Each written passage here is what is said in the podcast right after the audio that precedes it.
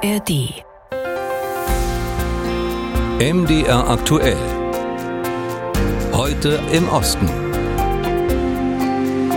Ja, das sind unsere gut zehn Minuten, wo wir zu unseren Nachbarn in Osteuropa schauen. Fake News, Propaganda, Desinformation, Lügen. Es gibt ja viele Begriffe dafür, dass es jemand mit der Wahrheit nicht so genau nimmt. Doch gerade im politischen Diskurs ist es natürlich wichtig, dass man sich zumindest erstmal über die wirklichen Fakten einig ist gerade wenn dann verschiedene Parteien über einen unterschiedlichen Umgang genau mit diesen Fakten streiten. Die der CDU nahestehende Konrad-Adenauer-Stiftung hat deshalb erstmals eine Studie über Desinformation in der Region Südosteuropa herausgebracht und unter anderem nach Ziele, nach Mitteln, Akteuren und Zielgruppen der Desinformation gefragt. Der Historik der Historiker und Geheimdienstexperte Christopher Nehring ist einer der Herausgeber und Autoren dieser Studie, erforscht zurzeit in Sofia.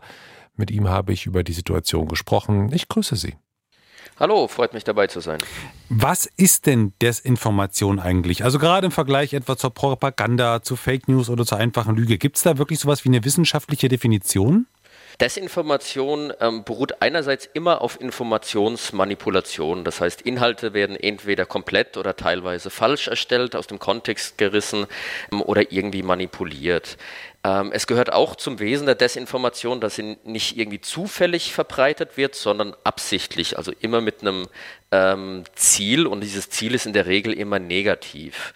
Ähm, Propaganda zum Beispiel unterscheidet sich davon, ähm, dass Propaganda eigentlich eher von einer Sache überzeugen will.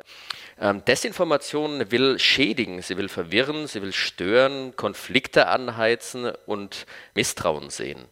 Sie haben sich Desinformation in Südosteuropa angesehen. Gibt es da so regionale Besonderheiten? Also was sind denn Beispiele für eine, ich sage jetzt mal, typische Art der Desinformation aus diesen Ländern?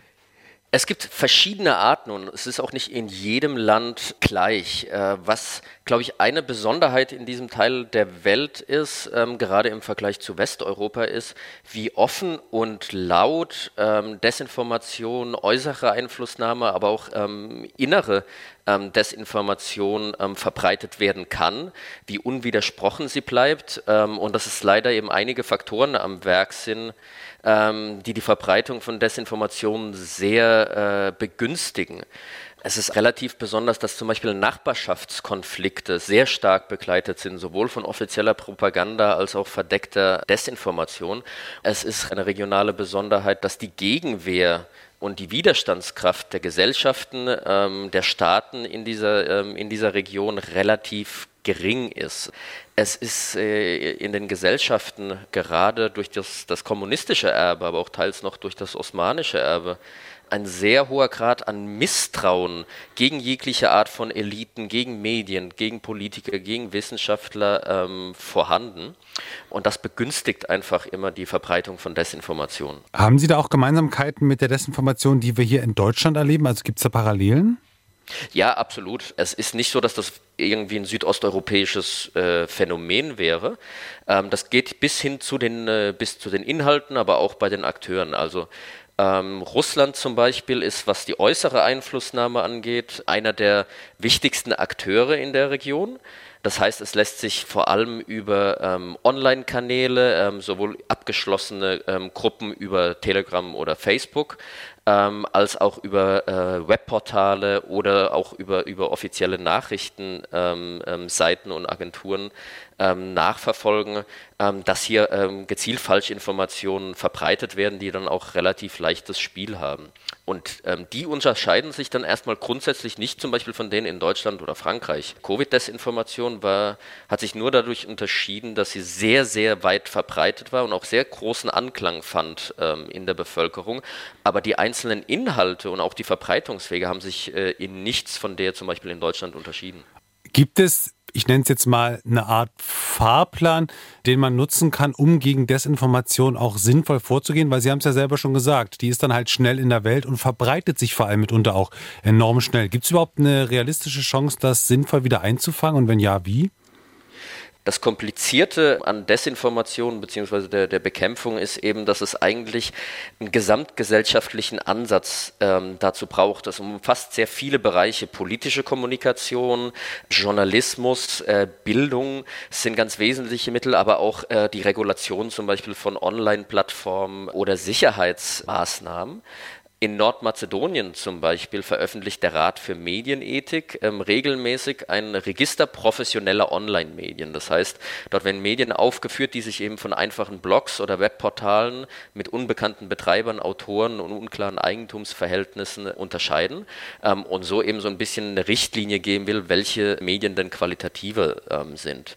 Im Kosovo, bislang als eines der wenigen europäischen Länder überhaupt, ähm, wurde vor ein paar Jahren der Pilotversuch gestartet, gestartet, Medienbildung als Wahlfach ähm, in Schulen landesweit einzuführen. Das ist auf jeden Fall ein guter Ansatz und vielleicht auch einer, ähm, den man, äh, über den man in Deutschland nachdenken sollte. Sagt Historiker und Geheimdienstexperte Christopher Nehring, Sie hören MD aktuell. Und da jetzt speziell heute im Osten. Die ganze EU ächzt unter der hohen Inflation. Am höchsten ist sie aber in Ungarn. Achtung, dort lag sie im Februar bei 25,8 Prozent. Für Lebensmittel war die Teuerungsrate aber doppelt so hoch Eurostat zufolge lag sie bei knapp 46 Prozent, ebenfalls ein EU-Rekordwert. Wie groß das Problem ist, verdeutlicht ein Blick nach Litauen, das mit, ich sage mal in Anführungsstrichen, nur 29,3 Prozent Lebensmittelinflation weit abgeschlagen auf Platz zwei in der EU kam. Über die Gründe und Konsequenzen berichten Cornelia Kisch und Thyra Weyer-Malberg. Die hohen Lebensmittelpreise in Ungarn haben für viele Menschen harte Konsequenzen, sagt Nora Ritok. Sie erzählen, dass sie mehr Schmalzbrot essen und andere einfache Lebensmittel wie in früheren Zeiten. Für mehr reicht es nicht. Die Kunstpädagogin hilft mit der von ihr gegründeten Stiftung in Armut lebenden Kindern und ihren Familien in Ostungarn. Sie unterstützt die Bedürftigen nicht nur mit Lebensmittelspenden, sondern hilft ihnen etwa auch, den eigenen Garten zu bewirtschaften. Diese Unterstützung ist dringend nötig, denn viele Menschen in Ungarn sind bereits vor dem Inflationsschock kaum zurechtgekommen.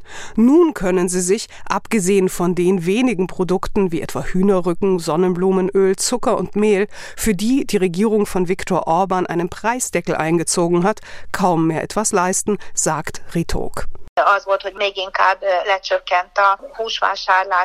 Die Menschen haben ihren Fleischkonsum auf Hühnerrücken beschränkt. Viel Spielraum hatten sie da schon vorher nicht, aber vielleicht ist das jetzt noch ausgeprägter. Gemüse und Obst haben sie auch bisher nicht gekauft, das blieb unverändert. Aber auch den Kauf von Milchprodukten haben sie reduziert. Rund 30 Prozent mehr Nachfrage nach Hilfspaketen mit Nahrungsmitteln habe ihre Stiftung verzeichnet, so Ritok. Die Regierung führt die extrem hohe Lebensmittelinflation auf die EU-Sanktionen gegen Russland zurück. Laut dem Agrarökonom und Unternehmer Gjörg Rosko sind sie dagegen zumindest teilweise hausgemacht. Etwa durch die einmaligen Wahlgeschenke der Regierung im vergangenen Jahr in Höhe von umgerechnet rund drei Milliarden Euro. Es gibt einen Kaufkraftverlust, den die Regierung durch ihr Handeln vor den Wahlen im vergangenen Jahr verursacht hat. Die Steuerrückerstattungen und die 13. Monatsrente haben die Nachfrage enorm gesteigert und wenn es eine hohe Nachfrage gibt, treibt das natürlich die Preise in die Höhe. Aber auch die Preisdeckel für einzelne Lebensmittel und die höheren Steuern für größere Supermarktketten würden die Inflation anheizen, meinte Experte. Denn die so entstandenen Mehrkosten würden von den Einzelhändlern einfach auf die anderen Produkte umgelegt. Weil die EU im Streit um die Rechtsstaatlichkeit Zahlungen an Ungarn in Milliardenhöhe eingefroren hat, komme der ungarischen Regierung aber die hohe Inflation sehr gelegen, meint György Rosko. Nachdem der Regierung klar wurde, dass sie auf die EU-Gelder, mit denen sie gerechnet hat und die teils auch versprochen wurden, nicht zugreifen kann, hat sie offensichtlich, um ein übermäßiges Haushaltsdefizit zu verhindern, die Inflation absichtlich angeheizt. Die Mehrwertsteuereinnahmen waren dringend notwendig, damit die Regierung irgendwie den Haushalt ausgleichen kann.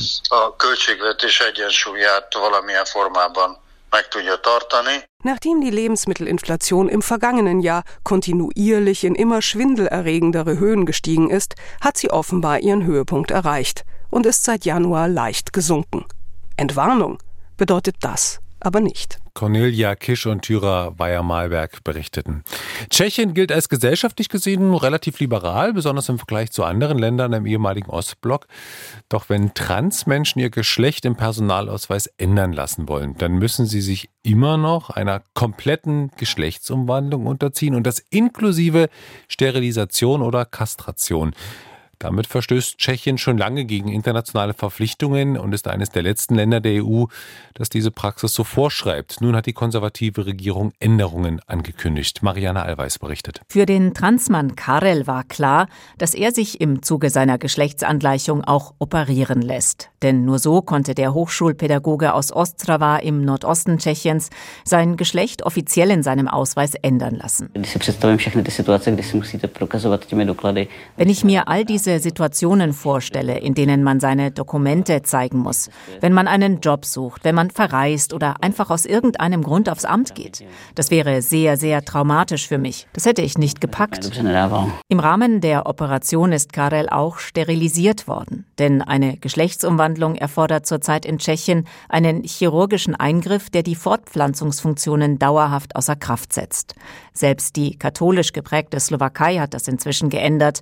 Nur in Lettland und und Rumänien gelten noch ähnliche Regelungen. Medizinisch sei das nicht nötig, heißt es auch in Tschechien. Besonders junge Transmenschen leiden unter der aktuellen Regelung, sagen Ärzte.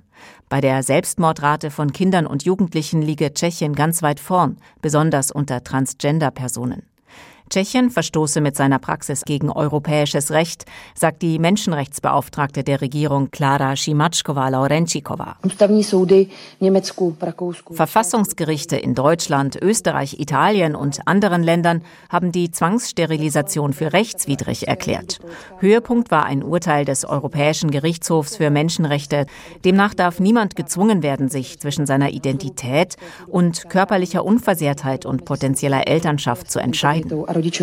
Die Menschenrechtsbeauftragte schlägt nun gemeinsam mit dem Justizministerium vor, dass in Zukunft eine persönliche Erklärung vor dem Standesamt und eine ärztliche Empfehlung ausreichen sollen, um das Geschlecht im Personalausweis zu ändern. Beide Kammern des Parlaments müssen noch zustimmen und der Präsident unterschreiben. Der neue Präsident Peter Pavel hat die bisherige Rechtslage als eindeutig diskriminierend bezeichnet.